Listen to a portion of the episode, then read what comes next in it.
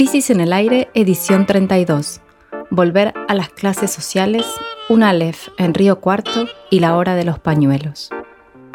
Jimena Tordini y Mario Santucho analizan los tres temas más importantes de la semana. Hoy, en el primer bloque, nos vamos a Córdoba para desmenuzar las primeras elecciones de la era de la pandemia. En el segundo, la legalización del aborto. ¿Sale o sale? Charlamos con Dora Barrancos. Por último, conversamos con Nicolás Trota, ministro de Educación de la Nación. El podcast está al aire. En el primer bloque, entonces, vamos a analizar dos movimientos que esta semana cobraron centralidad en la escena política y, en cierto modo, nos ofrecen una proyección de cómo se va configurando el mapa electoral del año que viene. El domingo pasado tuvo lugar el primer comicio en nuestro país desde que la pandemia inició. Nos referimos a la elección municipal en Río Cuarto, que es la segunda ciudad en importancia en la provincia de Córdoba. Y aunque no se puede sacar nada parecido a una tendencia a partir de un hecho bueno tan aislado, eh, no deja de ser un indicio lo que pasó. Vamos a, desplegar tres datos. Eh, uno, participó solo el 52% del padrón electoral en la elección, mientras que en 2015 había votado el 70%, o sea, un 20% menos de personas fueron a votar el domingo. La pregunta ahí es si esto se debe solo al miedo a posibles contagios o empiezan a aparecer signos de, una crisis de, representación más profunda que se expresa en cierta apatía en los días de elecciones.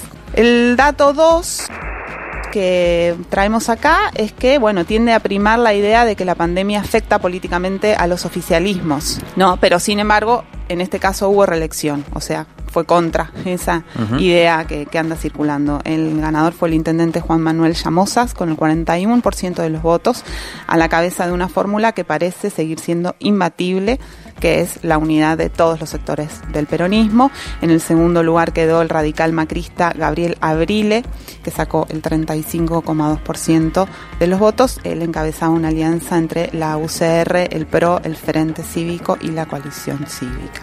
Y el tercer dato que queríamos destacar es que hubo una tercera fuerza de corte vecinalista con un candidato se le dice polémico para, para decir que fue acusado, estaba acusado por violencia de género, Pablo Carrizo, que no proviene de la derecha liberal ni nada por el estilo, sino de un movimiento que se llama Trabajo de Hormiga y que sacó el 12,7% de los votos. Eh, que no, no, es tan poco, ¿no? Entonces, bueno, ahí aparece una pregunta sobre si la polarización está un poquito cediendo como vector exclusivo del panorama electoral, digamos. Si hay, si hay lugar para algo más que la grieta. Bueno, vamos a irnos un momentito a la provincia de Córdoba eh, para preguntarle al periodista, colega riocuartense Hernán Baca Narvaja qué lectura hizo, hace de las elecciones del domingo en su ciudad ha sido un bombazo para el cordobesismo, porque por primera vez, este, el peronismo de la provincia de Córdoba se presentó unido, estaban todas las, vertientes del, heterogéneo peronismo cordobés y por primera vez este, el triunfador compartió un palco con las autoridades provinciales y eh, dos ministros de la nación. De los tres que viajaron, dos se subieron al palco. Este, bueno, y la foto de Llamosas con el presidente Alberto Fernández en la Rosada es un signo inequívoco de que hay un nuevo tiempo en la política cordobesa y que el cordobesismo eh, está escribiendo sus últimos capítulos. Hay un reacomodamiento generalizado, ya no está el líder histórico del peronismo cordobés, José Manuel de la Sota, que está fallecido, y es que Areti no tiene posibilidades de reelección. Así que me parece que lo de Río Cuarto, eh, que ha tenido un enorme impacto nacional, este, supone un barajar y dar de nuevo también en la política cordobesa, especialmente en el peronismo. Eh, me parece además que la elección en Río Cuarto marca el principio de una transición política, tanto a nivel provincial como, nacional. Esto de, alguna forma reafirma el vínculo que ya eh, se estaba viendo entre el presidente y el gobernador Schiaretti. Eh, ha cambiado la actitud incluso del, bloque federal, de los diputados nacionales por Córdoba, apoyando algunas este, iniciativas del gobierno y a nivel interno, por supuesto, se larga la carrera ya de la, de la sucesión y de la reconfiguración este, del peronismo provincial, porque, como decía recién, Schiaretti no tiene capacidad de reelección eh, y el peronismo eh, pareciera indicar todo que marcha hacia, eh, por primera vez en mucho tiempo, la unificación de listas de cara a las elecciones legislativas del año próximo. Nos queríamos detener un poco en esa situación del peronismo cordobés a partir del análisis que hacía Hernán Bacanar Baja, poniendo el foco en la disputa por la sucesión de Schiaretti. ¿no? Él daba cuenta de que ya estábamos en un periodo de transición a partir de lo que él llamó la muerte del cordobesismo, esa pretensión de en su momento generar una corriente propia capaz de nacionalizarse a partir de, Córdoba. ¿no? Acá se van a dirimir eh, esa transición del post-esquerdismo en base a dos eh, espadas que son cercanas al actual gobernador. ¿no? Son las dos eh, figuras que tiene el propio Schiaretti para, de alguna manera, digitar su, su sucesión. Uno es Martín Chariora, que es intendente actual de la capital provincial y por eso tiene mucha proyección, y el otro es Manuel Calvo, que es hoy vicegobernador. ¿no? Estos son sus más cercanos hombres, seguidores y quienes se preparan para recibir la herencia. Con alguna posibilidad de terciar, aparece Martín Gil, que es surgido de Villa María y es actual secretario de Obras Públicas de la Nación, que se perfila como candidato de algo, que, algo así como lo que podríamos llamar el albertismo, aunque eso no exista formalmente, pero estaría con ciertas posibilidades de, bueno, discutir eh, un peronismo más allá de Schiaretti. Sergio Massa también pone sus fichas o mete la cuchara poniendo sus fichas a, través de Natalia de la Sota, que es hija del último líder histórico que ya mencionaba también Hernán Bacanar Baja, eh, del peronismo cordobés, José, José Manuel de la Sota, muerto, que falleció hace, hace poco tiempo. Eh, ella sería un poco la, candidata de Sergio Massa, pero no parece con grandes posibilidades de participar en la discusión de fondo. Y el kirchnerismo, siempre minoritario en Córdoba, está liderado ahora por la actual diputada nacional Gabriela Esteves, que aparece también más atrás en las posibilidades. Otra cosa que pasó esta semana fue el pasó el lunes, al día siguiente de estas elecciones, cuando los diputados y las diputadas nacionales que responden a Schiaretti votaron a favor de la quita de fondos a la ciudad de Buenos Aires que propuesta por el gobierno nacional. Y aquí aparece, bueno, otro actor clave de esta historia, que es el jefe de gobierno porteño Horacio Rodríguez Larreta, que aunque usted no lo crea, es el político con mejor imagen del país y que se está probando, claro, está el traje de presidenciable. Eh, nuestro compañero Claudio Mardones, integrante también del colectivo editorial de la revista Crisis y miembro de la Cooperativa de Trabajadores de Tiempo Argentino, nos mandó un audio para explicarnos por qué la reta se involucró tanto en la campaña electoral de Río Cuarto. Dentro y fuera de Juntos por el Cambio son varias las voces que consideran de que este era el momento indicado para que Horacio Rodríguez Larreta eh, comenzara a construir su proyección nacional.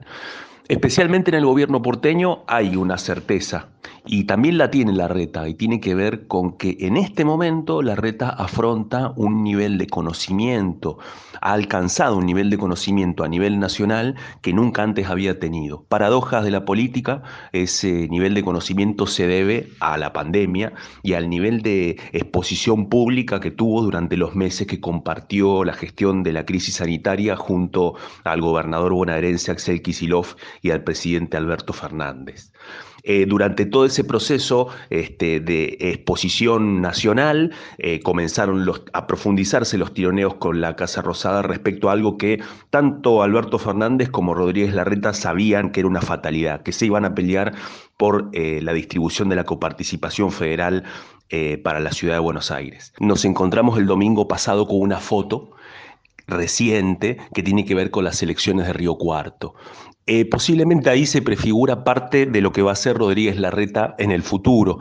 A pedido del PRO cordobés y también del radicalismo, grabó un spot desde la sede del gobierno porteño, eh, haciendo campaña por Gabriel Abrile, por el candidato del radicalismo. No es solamente el candidato del radicalismo, es mucho más que eso, es en este caso el candidato de la unidad de Juntos por el Cambio en Córdoba, una alianza que viene muy golpeada después de haber, no haber tenido posibilidades por su feroz interna de consensuar un candidato a gobernador. Eh, ¿Por qué interviene Rodríguez Larreta en apoyo a Brile, sabiendo de que existían las posibilidades de que perdiera? Porque ese es uno de los gestos que empieza a generar Rodríguez Larreta para poder mostrarse como capacitado para liderar un proceso de unidad en Juntos por el Cambio, confrontar con el peronismo, pero desde un espacio de moderación, liberando a los duros cuando sea necesario, pero sin que los duros mm, manejen su agenda. Eh, en ese sentido, la estrategia no vale solamente en un contrapunto con Macri y con Bullrich dentro del PRO, sino la reta lo que busca es tratar de conducir a toda la alianza opositora para poder eh, sintetizar eh, candidaturas de unidad el año que viene. Si bien son candidaturas para una elección de medio término, en gran parte lo que suceda en las elecciones del año que viene van a terminar de definir cuál va a ser la performance que va a tener Rodríguez Larreta para disputar eh, la presidencia en 2023, teniendo en cuenta además que le queda un plato fuerte muy importante. Él se ha autoproclamado como candidato a presidente. Lo cierto es que el radicalismo también eh, pretende que Juntos por el Cambio tenga un candidato radical a presidente en el 2023 y ese puede ser el jujeño Gerardo Morales. Eh, parte de todas esas contiendas ya han empezado a aflorar y posiblemente empiecen a reconducirse a partir de marzo del año próximo, cuando ya el calendario electoral empiece en su cuenta regresiva. Esta semana, en las elecciones de Río Cuarto, se puso eh, de manifiesto eh, estos complejos equilibrios que hay a un lado y a otro del sistema político, ¿no? en, el oficialismo actual, en esta dificultosa y compleja unidad del peronismo, que hay que seguirla muy, muy de cerca y que va a mostrar tensiones como esta que se muestran, ¿no? Una Córdoba acompañando al presidente y siendo clave en la posibilidad de una gobernabilidad, al mismo tiempo que enfrentando una elección en una provincia eminentemente antikirchnerista. ¿Cómo hace para mantener eso? Y por otro lado, una oposición eh, liderada en este momento por Horacio Rodríguez Larreta que va a tener que mostrarse opositor y a su vez guardar ese lugar de moderado que es el que le garantiza una buena performance en las encuestas. Veremos cómo sigue esto, estaremos atentos todo el tiempo.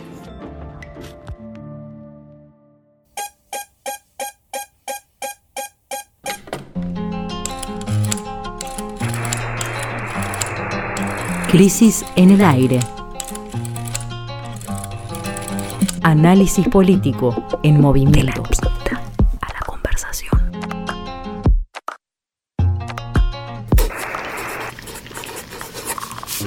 Revistacrisis.com.ar En el segundo bloque nos vamos a ir desde Córdoba hasta el Congreso Nacional porque allí está habiendo una intensa actividad de fin de año. Varios de los proyectos que habían sido anunciados pero que luego se postergaron por la cuarentena ahora están siendo sancionados. Anoche se aprobó en el Senado, se aprobaron tanto el aporte extraordinario a las grandes fortunas como la ley de manejo del fuego, dos iniciativas que eh, se proponen eh, un poco redistribuir los costos de lo que nos está pasando. Ambas iniciativas pertenecen al jefe de bloque de diputados del Frente de Todos, Máximo Kirchner.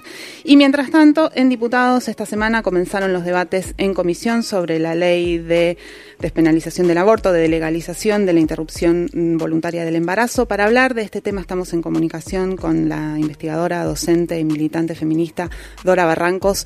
Dora, buen día. ¿Cómo está Jimena Tordini y Mario Santucho? Estamos acá. Buen día, ¿cómo les va? Eh, bueno, te, estamos en esta situación en donde parece que el aborto sale o sale antes de que se termine el año o por lo menos antes de que se termine el verano, pero al mismo tiempo eh, esta cuestión de los poroteos nos hace un poquito ver que la situación en el Senado no parece estar tan distinta que en el 2018. Eh, te queríamos preguntar cómo estás viendo vos esta situación. Bueno, yo no quiero hacer esos pronósticos de este momento porque la situación varía, porque en fin hay una serie de, de ¿cómo diré?, de factores. ¿eh? Pero pensemos de manera optimista, ¿no? Eh, en esto que estaba subrayando, ¿no? La eh, notable iniciativa histórica de haber puesto por parte del Poder Ejecutivo el proyecto. Es un paso así gigante y ese proyecto efectivamente eh, dialoga, empieza a dialogar fuertemente con el gran proyecto, digo gran porque tiene una extensión histórica de años, el de la campaña nacional por el aborto ¿eh? legal, seguro, gratuito. Estamos, eh, creo, de manera muy colocadas hoy, de manera muy diferente al 2018. 2018 como recordarán ustedes, el Poder Ejecutivo habilitó el tratamiento, dispuso la habilitación del tratamiento, le dijo a su fuerza que, bueno, que tratara, pero no tenía obviamente ningún interés en la positividad del resultado. Estamos hoy con una considerable ventaja, ¿no? En el sentido de una volición, voluntad de no solamente de tratar, sino de que esta ley que es tan fundamental eh, finalmente consiga sanción. Será un paso extraordinario de nuestro país. Pensemos que solamente hay tres áreas geográficas que disponen de esta ley, de esta despenalización en términos, porque efectivamente el proyecto del Poder Ejecutivo prevé alguna penalización, como ocurre en todo el mundo. ¿eh? Todos los proyectos en el mundo, todos, perdón, todas las sanciones legales tienen alguna, alguna, algunas circunstancias en las que se imponen penalizaciones. Si Argentina da este paso tan notable, habrá efectos, ¿no? proyectados en toda la región. Y finalmente quiero decir que es la región una suerte de patio trasero respecto de este derecho, porque todo la comunidad, la Unión Europea tiene muy acertado este derecho desde hace mucho tiempo, Francia desde mediados de los 70, países muy católicos, Bélgica, ¿no? Bueno, Italia, eh, e Irlanda recientemente. En fin, para concluir, eh, estamos con mucho optimismo respecto de lo que vos decías, el poroteo. Estamos, en fin, acompañando con mucha, con mucha expectativa. Eh, me parece muy interesante esto que decís de, bueno, la diferencia, ¿no? Con 2018 a nivel de la iniciativa gubernamental para, para empujar, ¿no? El, el tratamiento y la aprobación.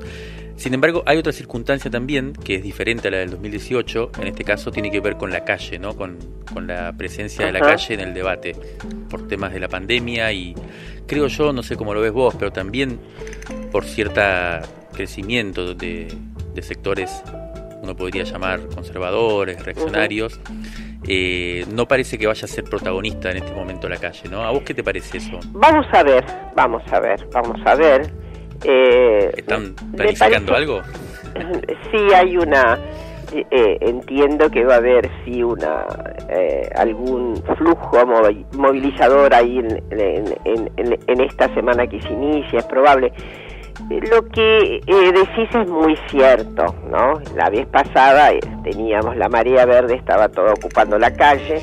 Obviamente el grupo celeste que nosotras conceptualmente llamamos el grupo antiderecho, porque, en fin, eh, eh, es un grupo que no quiere variopinto, es un grupo eh, bastante grande desde ya, ¿no? pero en suma, lo que me parece que no va a dejar de ocurrir es cierta movilización. Estoy muy segura de que no entrañará la dimensión del 18 por una razón elemental también, porque, eh, en fin, el problema del traslado, ¿no? De mucha gente, inclusive que vive en el conurbano, que ya es un poco más dificultoso, ¿eh? sobre todo el viaje, yo voy a recordar que las grandes movilizaciones, junio, agosto del 18, con yo creo que millones de, de, gente, sobre todo gente joven, en todo el país, pero con especial estridencia, densidad y extensión acá, tenía mucho que ver con el posibilitante también, muchísima gente que venía del conurbano, ¿no? Hay otro detalle también que me parece que debe ser tenido en cuenta. En el 18 teníamos además en pleno funcionamiento toda la escolaridad ¿eh? media y universitaria, ¿no? Entonces, eh, todo el estudiantado se movilizó muchísimo, las niñas adolescentes, y no solo de las escuelas públicas, del sector público, ¿no? Que, eh, en fin, que se convocaron de manera muy rápida. Pero bueno, todo ese paisaje estará ausente. Yo estoy muy optimista, mm, eh, además de expectante y además de conmovida, ¿eh? ya pueden imaginar ustedes tantos años de tantos años de briga, tantos años de, de en fin, de propulsión eh, y el gran relevo, esto es maravilloso, gran relevo que ha habido, pero eso no modifica para nada este estado así de, muy conmovido que estamos teniendo.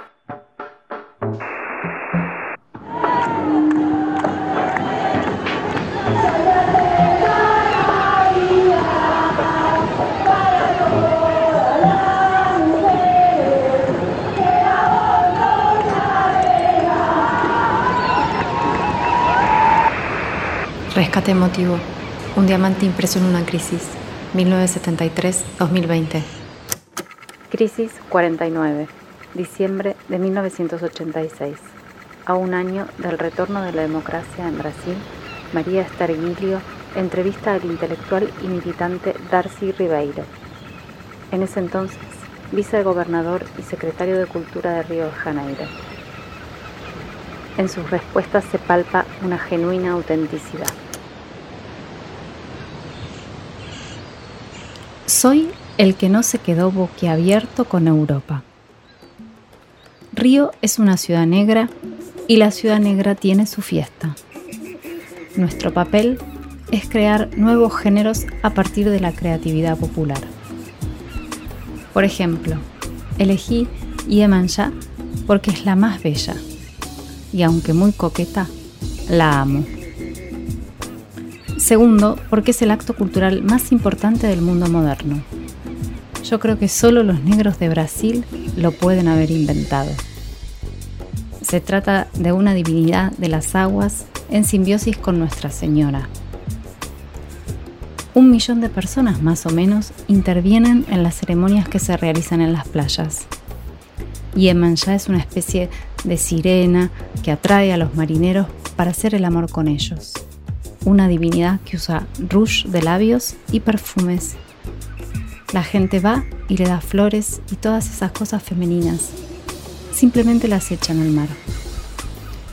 Hace mucho, mucho tiempo que no hay en nuestro mundo una diosa tan carnal que haga el amor en la playa más linda de la tierra, la barra de Tijuca. Darcy Ribeiro fue en 1980 uno de los fundadores, junto a Lionel Brizola y Dilma Rousseff, del Partido Democrático Trabalista, organización de izquierda inspirada en el legado político de Getulio Vargas. Una de las medidas más innovadoras que implementó durante la gestión en Río de Janeiro fue la creación de 500 centros integrados de educación pública para niñas y adolescentes, donde se combinaban educación formal y no formal. Escribió varios libros, entre ellos el proceso civilizatorio Etapas de la Evolución Sociocultural y las Américas y la civilización, oponiéndose con lucidez y rigor al eurocentrismo que todavía hoy predomina.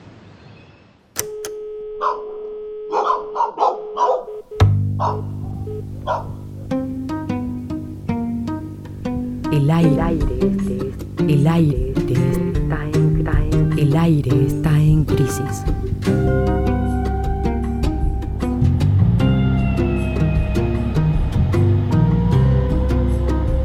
Crisis. En el aire.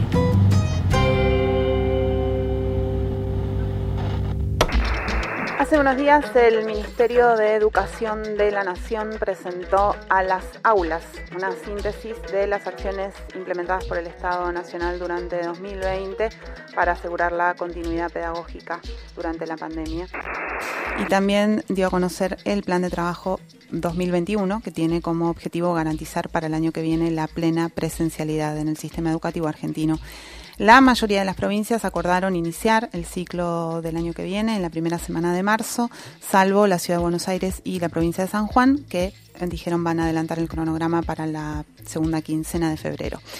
Para hacer un, pequeño balance de lo que pasó este año con la educación de todes y empezar a pensar lo que vendrá, estamos en comunicación con Nicolás Trota, que es el ministro de Educación de la Nación. Nicolás, buen día. Jimena Tordini y Mario Santucho, estamos acá. ¿Cómo estás?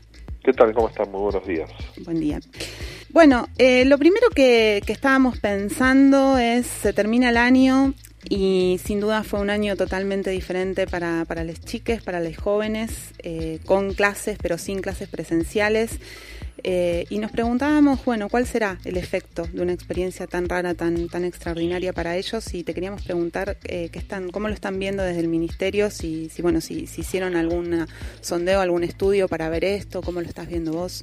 Bueno, hicimos, hicimos la evaluación nacional de la continuidad pedagógica que, que confirma el enorme esfuerzo de toda nuestra comunidad educativa que permitió que en nueve de cada diez hogares se puedan transitar aprendizajes. Por supuesto, no se aprende lo mismo en la escuela, lo que se aprende en, en una casa, en el hogar, mucho más en una Argentina profundamente desigual, donde las desigualdades se expresan en cuanto al acceso a la tecnología, a la trayectoria de los adultos del hogar para acompañar a los más pequeños, para poner algunos ejemplos de cómo es impactada la desigualdad educativa. Y en ese sentido, para nosotros el esfuerzo de los docentes ha sido muy marcado, como el de las familias, y eso implica también un proceso de reorganización pedagógica de cara al 2021 para poder transitar todos los aprendizajes que quedaron truncos, que quedaron pendientes, cuestión que detrás del concepto de unidad pedagógica, finalizado el 2021, garanticemos los aprendizajes de este año excepcional y también del año próximo, y allí acreditar los aprendizajes que permitan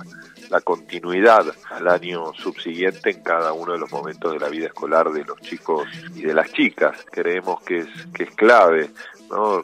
destacar también lo que ha sido el compromiso de cada escuela, el despliegue de agendas analógicas. Nosotros hemos distribuido más de 50 millones de cuadernos, de cuadernillos, producido más de eh, 3.000 horas entre televisión y radio, generado la navegabilidad gratuita de, de los portales educativos, distribuido eh, soportes tecnológicos, herramientas tecnológicas, pero por supuesto nada permite que el aprendizaje se logre como se logra dentro de la escuela. Relacionado con esto que decías, de, relacionado con, con la desigualdad, ¿no? la profunda desigualdad que también de alguna manera emergió a partir de, de, de la pandemia y, y, de todas estas vivencias extraordinarias que, que, fuimos viviendo durante el año.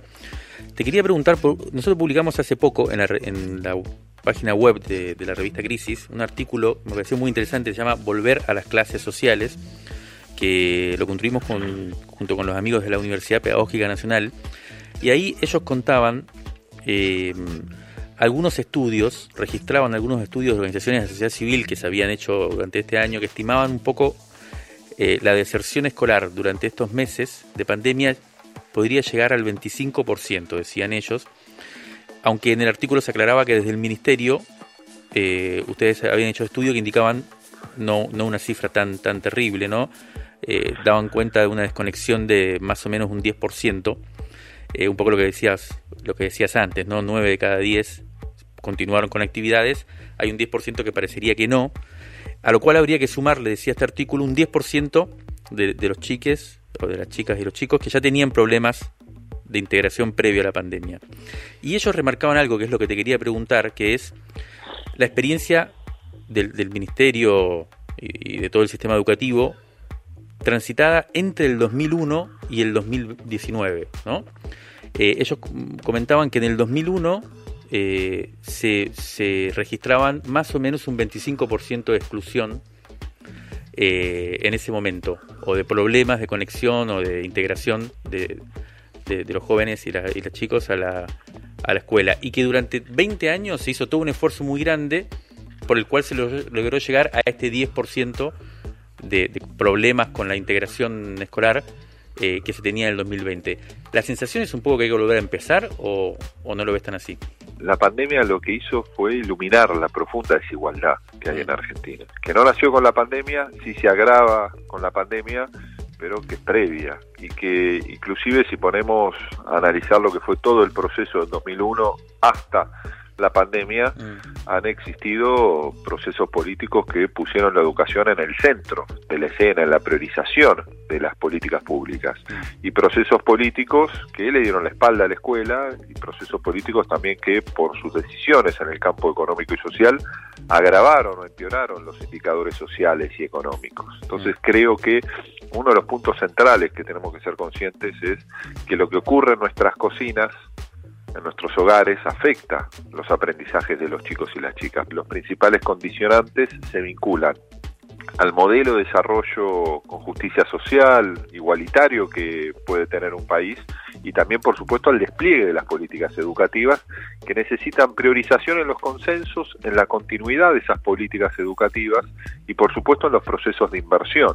Y la realidad es que nuestro país, a partir de lo que fue el intento de superar la crisis económica y social tan profunda del 2001-2002, se comenzó a priorizar no solo un proceso de recuperación social y económica con indicadores sociales que mejoraron de manera contundente, más allá de los propios limitantes que cada proceso político se, se, se encuentra, y luego que se priorizaron los procesos de consenso y inversión educativa plasmado en, por ejemplo, la ley de financiamiento educativo o la ley de educación técnico profesional, cuestiones que se abandonaron en el 2015, porque de un 6% de inversión prioritaria en educación, 6,1% que se logró por primera vez en el último año de la entonces presidenta Cristina Fernández de Kirchner, los cuatro años siguientes a la gestión de Macri hubo un marcado descenso en la inversión educativa, con un 33% de ese descenso en cabeza del Estado Nacional y un 16% de descenso en cabeza de las provincias, que son además las que tienen el mayor peso de la inversión educativa.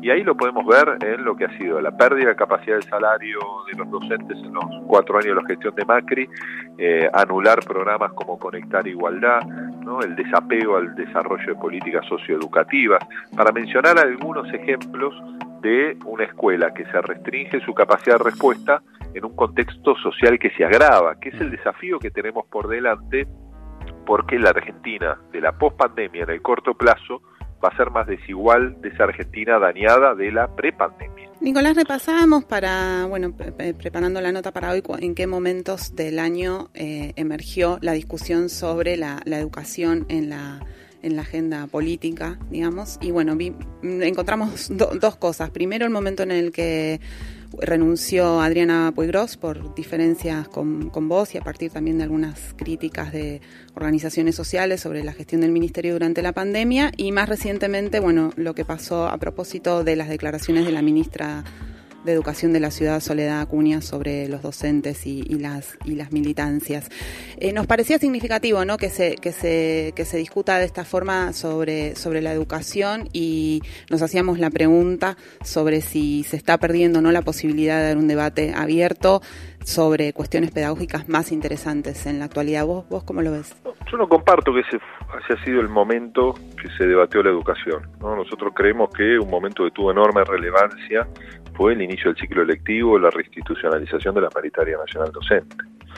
Eh, eso para nosotros fue un paso fundamental. Nosotros hemos firmado cuatro paritarias nacionales docentes, la última la firmamos hace 10 días, con unanimidad las 24 jurisdicciones educativas y las cinco organizaciones sindicales docentes donde no solo discutimos salario, recuperación salarial, en un momento tan difícil como el que estamos transitando hoy en día, sino también la, construcción de consensos en lo que debe ser el rumbo de la agenda educativa.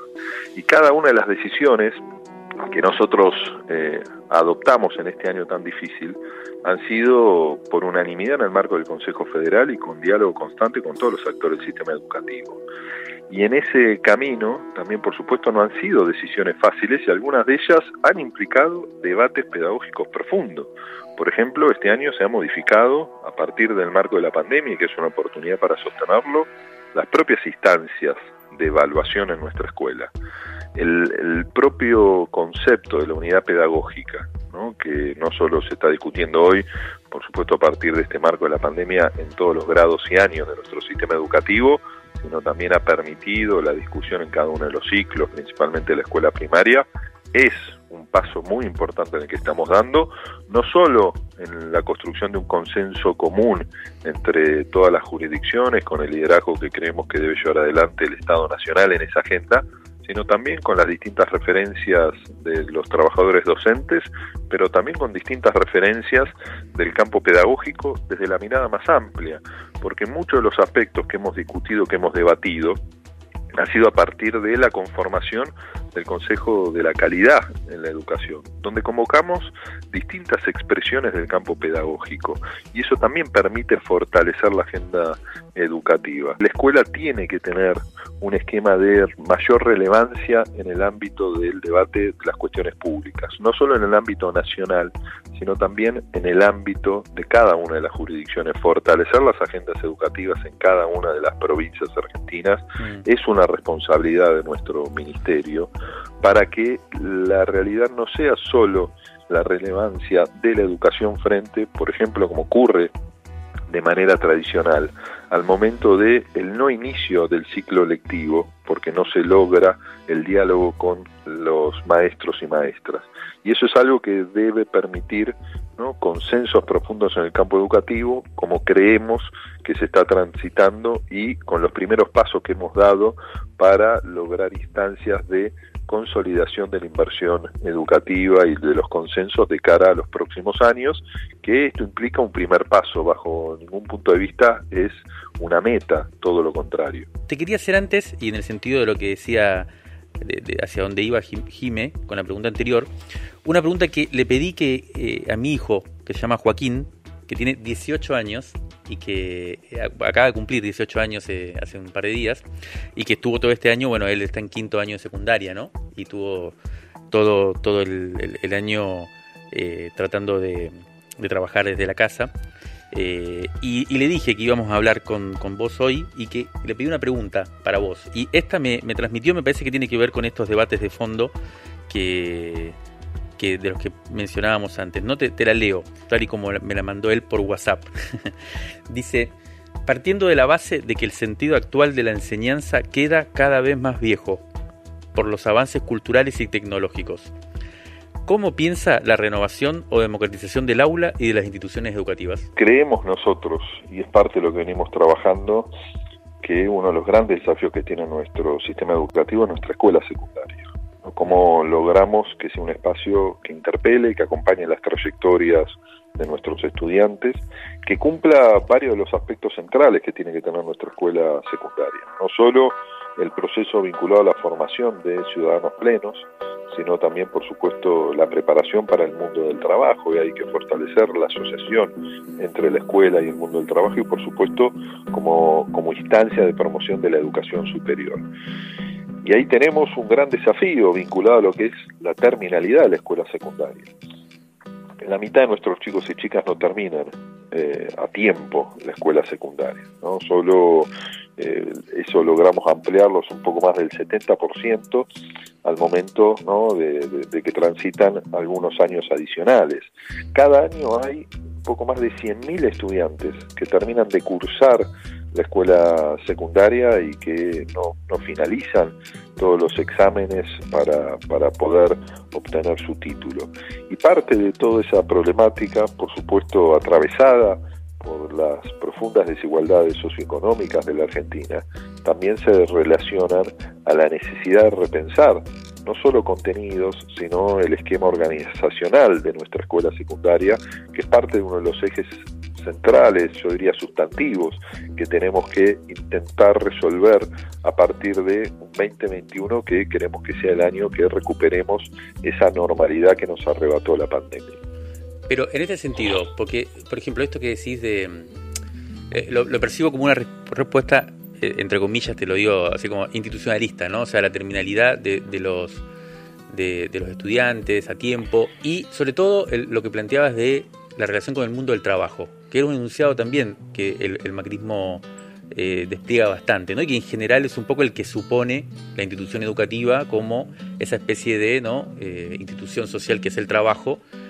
como yo empecé por otra cosa antes, ¿no? yo empecé con ciudadanos plenos, con pensamiento crítico, y porque nosotros consideramos que esos son los tres aspectos centrales en los que mm. la escuela secundaria debe dar respuesta. Sí, sí. Pero ¿Cómo, hace, ¿Cómo se hace para, para dar cuenta precisamente de esta realidad laboral tan heterogénea, tan compleja, tan posmoderna, si se quiere, eh, y el tipo de habilidades que se supone? Porque si no, te, lo digo pensando en voz alta, ¿no? Como que aparece una especie de humanismo crítico, un poco abstracto, si se quiere, eh, por un lado, que está perfecto el pensamiento crítico y demás, y por otro lado, la suposición de una realidad laboral o económica que cuando uno rasca un poco lo que hay es una heterogeneidad y una fragmentación inmensa, ¿no? Que no parece que los, que los chicos y chicas, los jóvenes puedan como sumergirse en ese universo con muchas eh, habilidades hoy, ¿no? A partir de la escuela, ¿no? ¿No te parece que hay algo ahí como para repensar? Mira, ayer participé de un encuentro de, que promovemos del Ministerio, fueron dos jornadas de, de, debate intenso de los centros estudiantes de todo el país, principalmente de las escuelas secundarias y de los institutos de formación docente. Dieron muchos estos debates, ¿no? cómo, cómo buscamos los caminos para eh, acompañar las trayectorias, para poder marcar algunos de los aspectos que se vinculan en parte a la, a la pregunta que, hizo Joaquín, tu hijo, ¿no?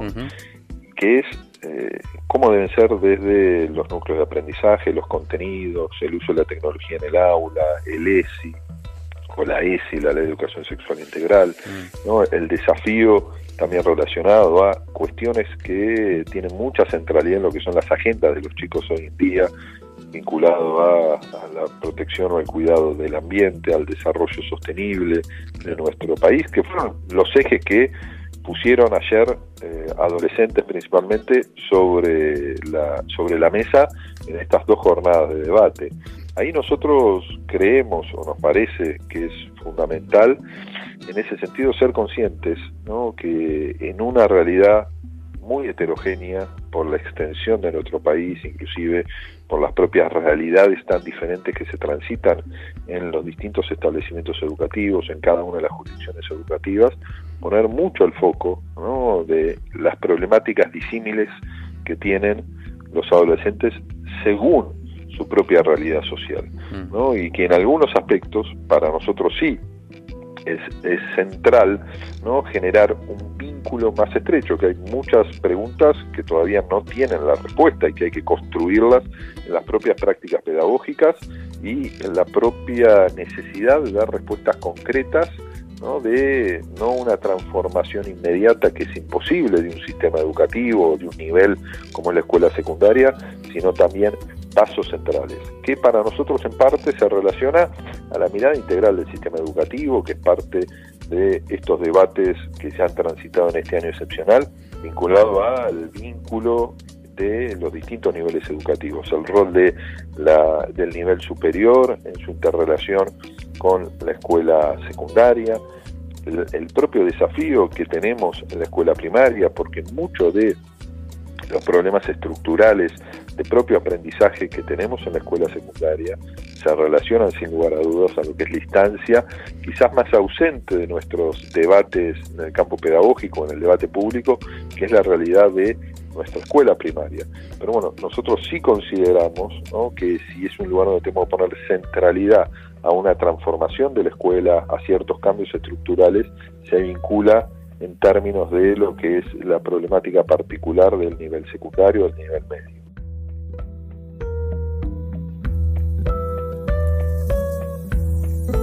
Esto fue Crisis en el Aire edición 32. Encontranos en todas las plataformas de podcast o los sábados de 8 a 9 en Radio Nacional AM 870. Hasta el próximo episodio.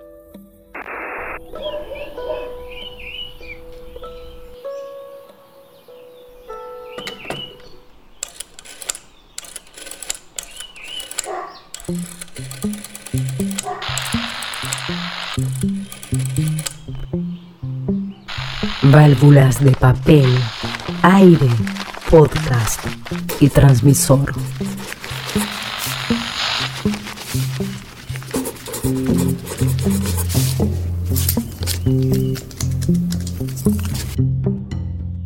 Crisis en el aire.